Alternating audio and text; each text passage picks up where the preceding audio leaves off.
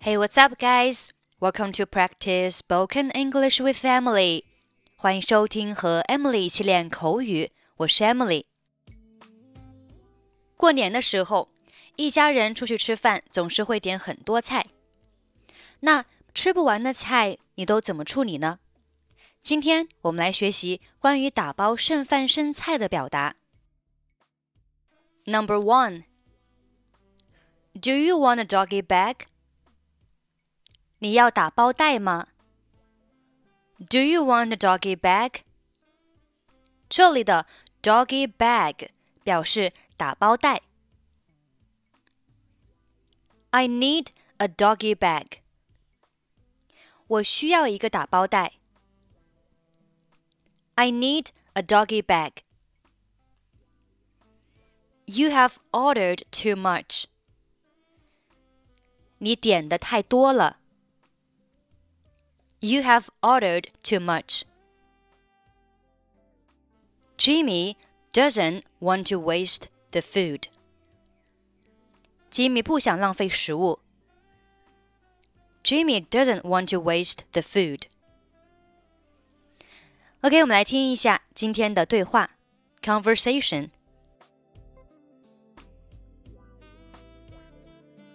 你经常从餐馆打包食物回家吗 ？do you often take the leftover food home from a restaurant? 不经常. Not very often. 那剩饭剩菜怎么处理呢?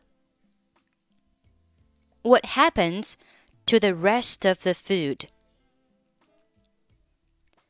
通常就会直接倒掉. It usually goes to the dump。真是太浪费了，人们应该少点点菜，这样他们就可以减少饭后食物的浪费。What an awful waste! People should have ordered fewer dishes so that they can reduce the waste of the food at the end of the meal. 为什么人们不能少点些菜呢？Why don't people order fewer dishes？在餐馆里，点很多食物是一种传统。It is a tradition to order a lot of food in a restaurant. 那最好还是打包剩下的饭菜。 然而，很多人不愿意这样做。但如果你愿意，你可以把剩菜带回家。It is better to take the leftovers home. However, many people are unwilling to do it. But if you want, you can take the leftovers home. 是的。 也许这是减少浪费的最好办法。Yes, maybe it is the best way to reduce the waste.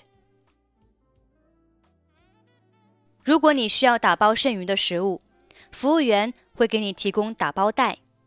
但我的妻子不喜欢打包的食物，让我很困惑。If you want to pack the rest of the food, the waiter will provide you with a doggy bag. But my wife refuses to eat the packed food. That makes me very confused. 还好吧，我妻子也是这样的。That's okay. So does my wife. Do you often take the leftover food home from a restaurant? Not very often. What happens to the rest of the food? It usually goes to the dump. What an awful waste.